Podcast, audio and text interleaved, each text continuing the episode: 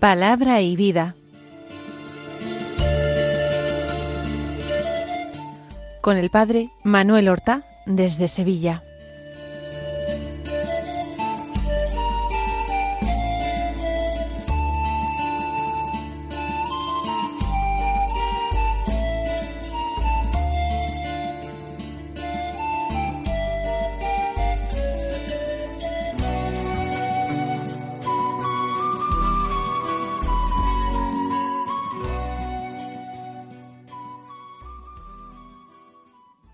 En el nombre del Padre y del Hijo y del Espíritu Santo.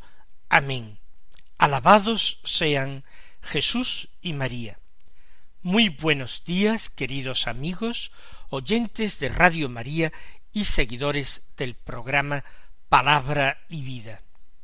Hoy es el lunes de la segunda semana del tiempo ordinario. Un lunes que es quince de enero vamos a escuchar la palabra de Dios que se nos proclama en la liturgia de la misa del día.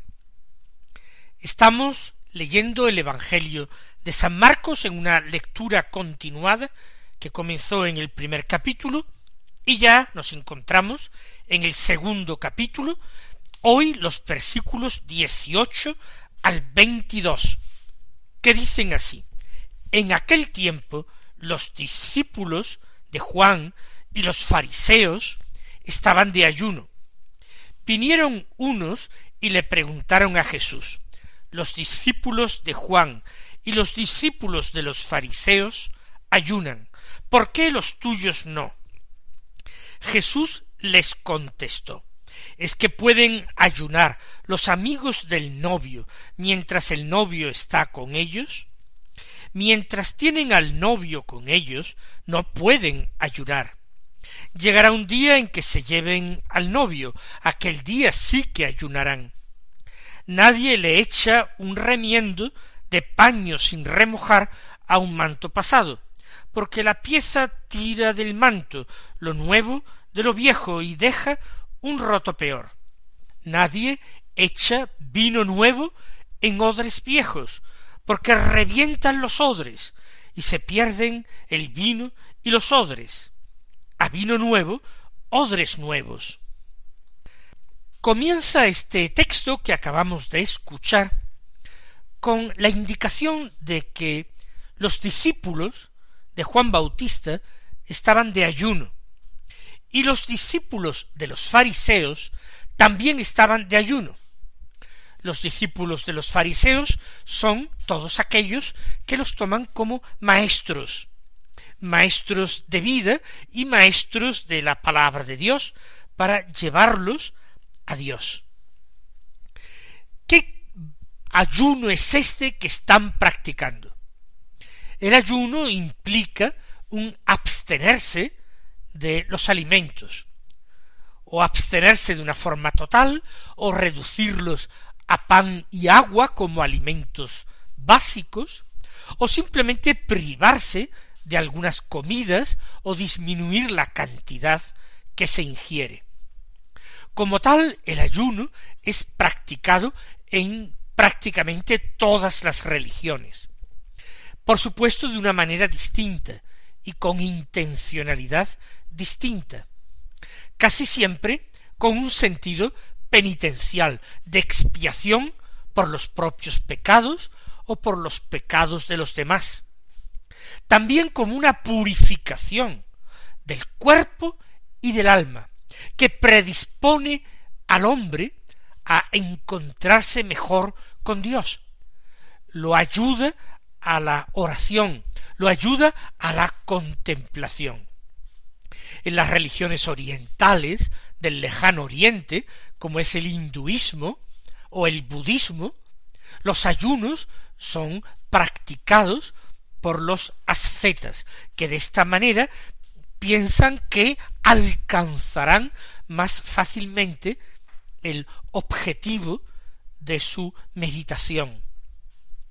apartando todos los cuidados del cuerpo, absteniéndose incluso del alimento, dejan atrás la esfera de lo material, que es considerada mala, para centrarse en lo puramente espiritual. Este no es el sentido del ayuno cristiano. En el Islam también se practica el ayuno. Hay un mes entero, en el mes de Ramadán, que se practica el ayuno. Un ayuno que es desde la salida del sol hasta la puesta del sol.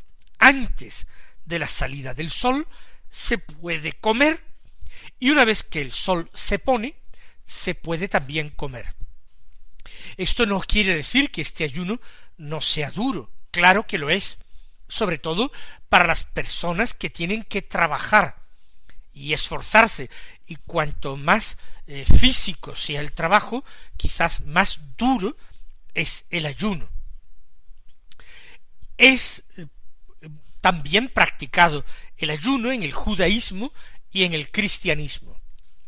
En el cristianismo católico ha ido desapareciendo el ayuno obligatorio hasta reducirse a poquísimos días. Concretamente, de obligación son solamente el miércoles de ceniza, el día en que comienza la cuaresma, y el viernes santo en que se conmemora la muerte de nuestro Señor Jesucristo.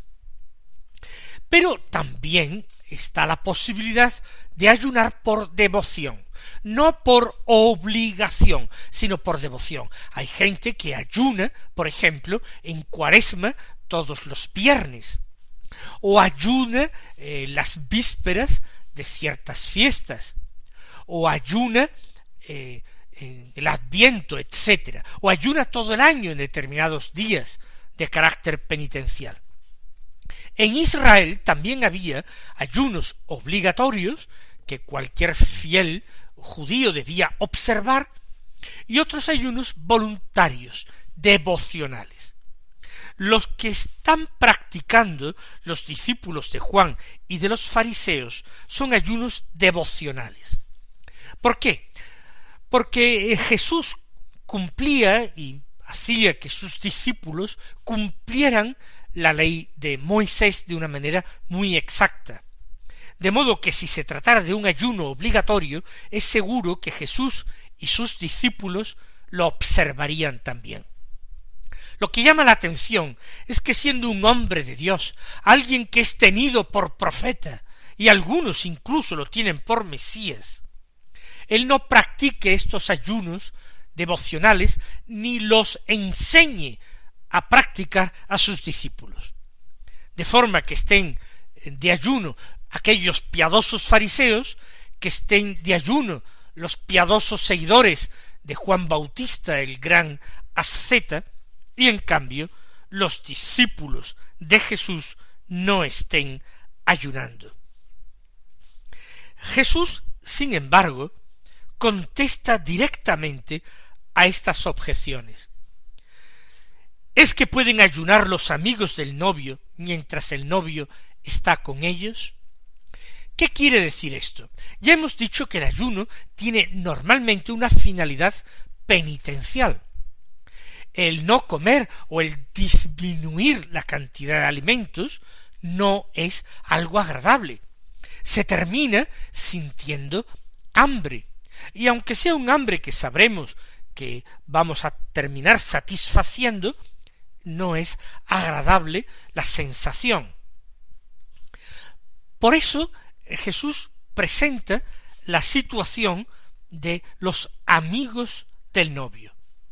Los amigos del novio presuponen el ambiente de un banquete de bodas. Cuando el novio está todavía allí en el banquete y celebra con sus amigos, ese no es el momento de ponerse a ayunar, porque es un momento de fiesta, y es propio de la fiesta el sentarse a la mesa y comer y beber y cantar y compartir y bailar. Es el momento de alegrarse. Cuando se está en esa situación, el ayuno no tiene sentido. Sin embargo, Jesús no descarta en que haya otro momento en que ese ayuno tenga pleno sentido. Llegará, dice él, un día en que se lleven al novio. Aquel día sí que ayunarán.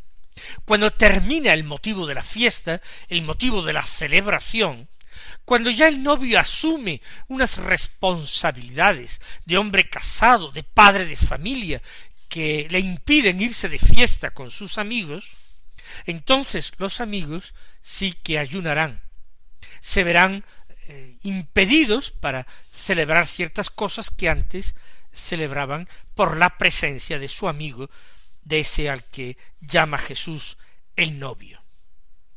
¿Esto qué quiere decir? Jesús se identifica con el novio, el esposo que está reuniendo a los invitados y celebrando con ellos un banquete.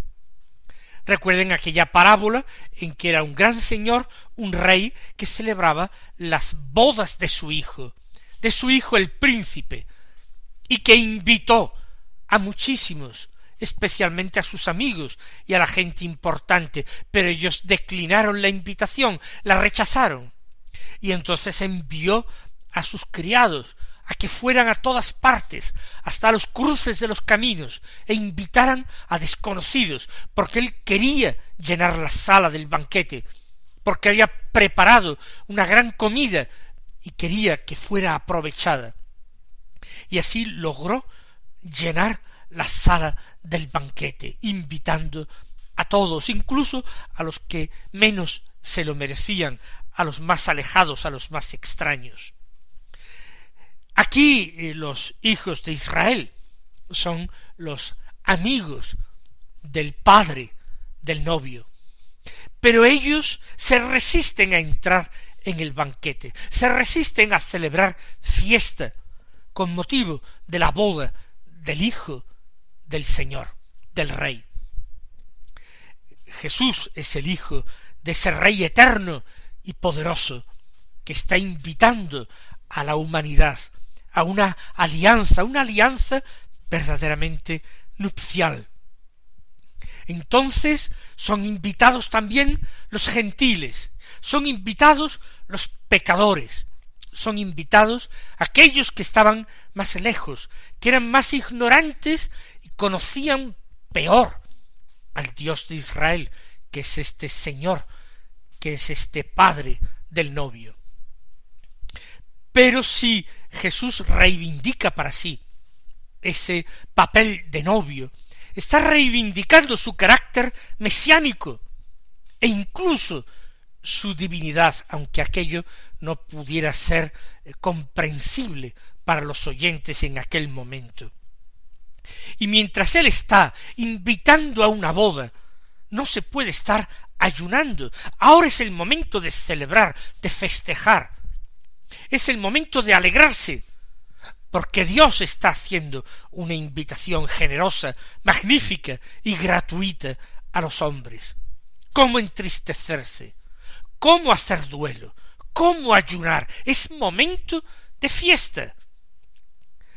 Por eso dice Jesús, mientras el novio está con ellos, ellos no pueden ayunar. Llegará, eso sí, un día en que se lleven al novio, y aquel día sí que ayunarán. El ayuno será propio de la iglesia de Jesús, una vez que él se haya marchado con la promesa de que volverá un día sobre las nubes del cielo para juzgar a vivos y muertos.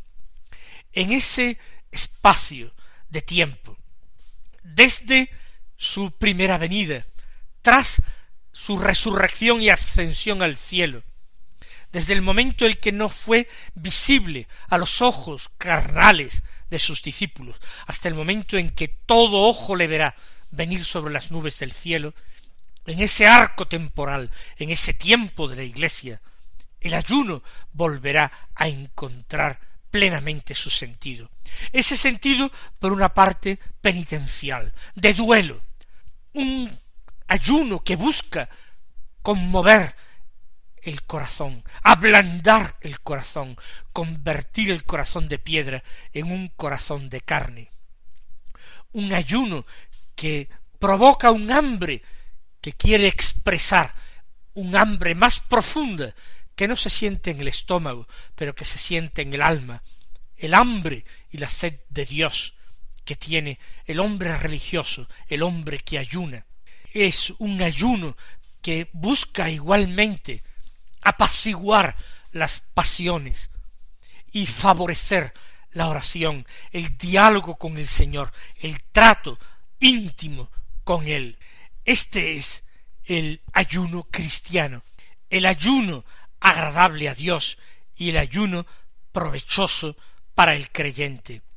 Vamos a decirle al Señor que en este tiempo de espera, que es el tiempo de la Iglesia, nos enseñe a nosotros a ayunar, nos ponga en esta escuela del ayuno, para que veamos de qué manera nuestra oración remonta a alturas que no habíamos imaginado, de qué manera nuestra contrición por los pecados cometidos en la vida pasada aumenta, de qué manera encontramos en nosotros ánimo, fuerza, alegría interior y confianza grande en la misericordia.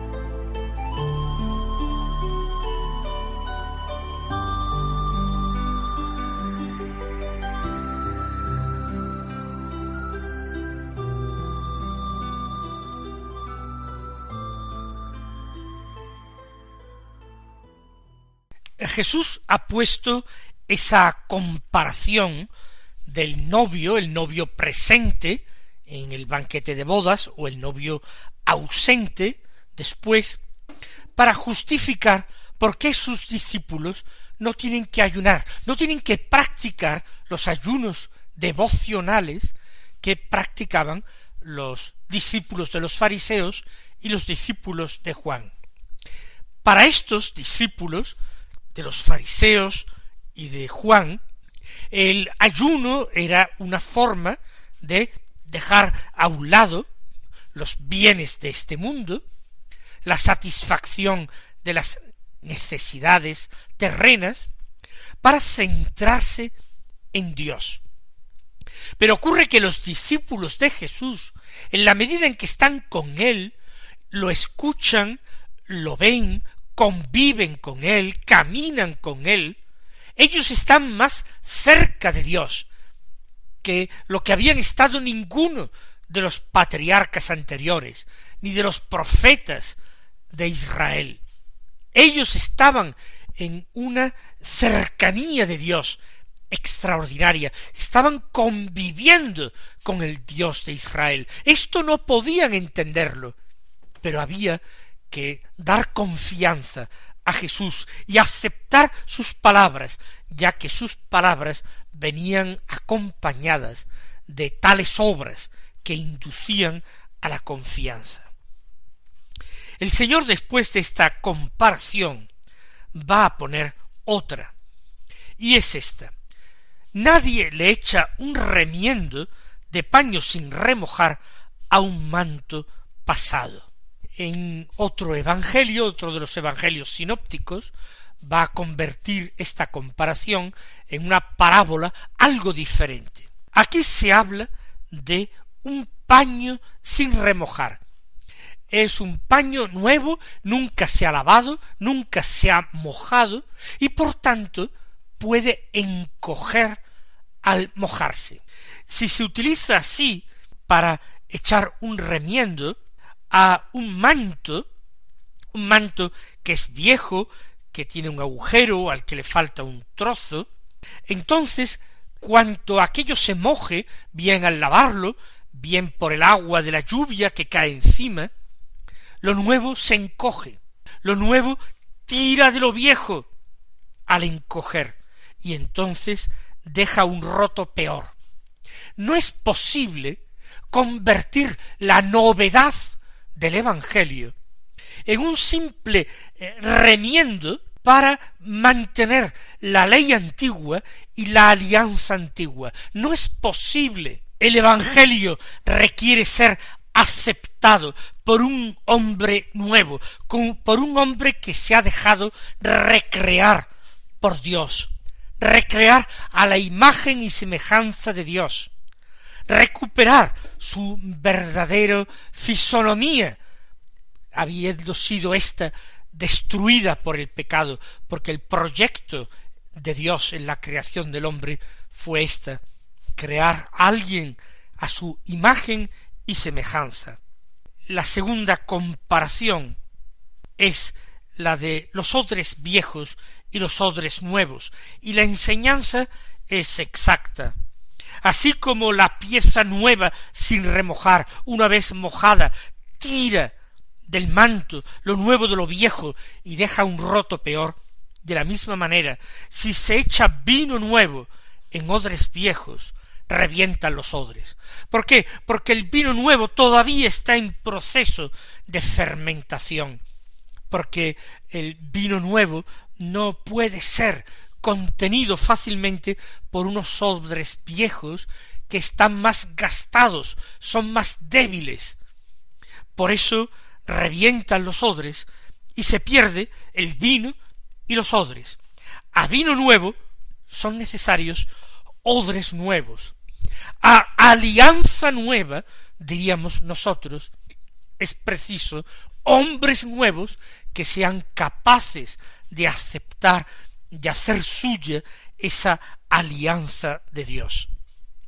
Jesús se está refiriendo, ha continuado refiriéndose al tema del ayuno.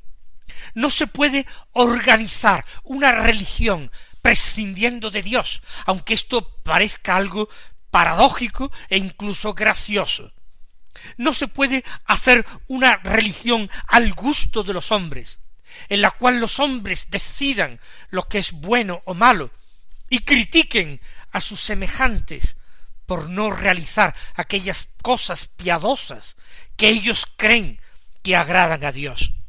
Se llega a ese extremo ridículo de censurar al mismo Dios porque no está actuando de acuerdo con lo que las autoridades religiosas del pueblo consideran que es lo piadoso, lo bueno, lo justo, lo apropiado para un hombre que según ellos se las da de profeta mis queridos hermanos, que vivamos nuestra fe con humildad y sobre todo con mucho amor, tolerancia y comprensión para nuestros prójimos.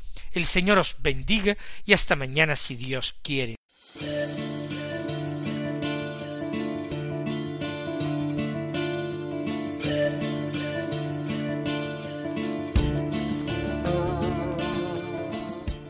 Han escuchado en Radio María Palabra y Vida. Un programa que dirige el Padre Manuel Horta.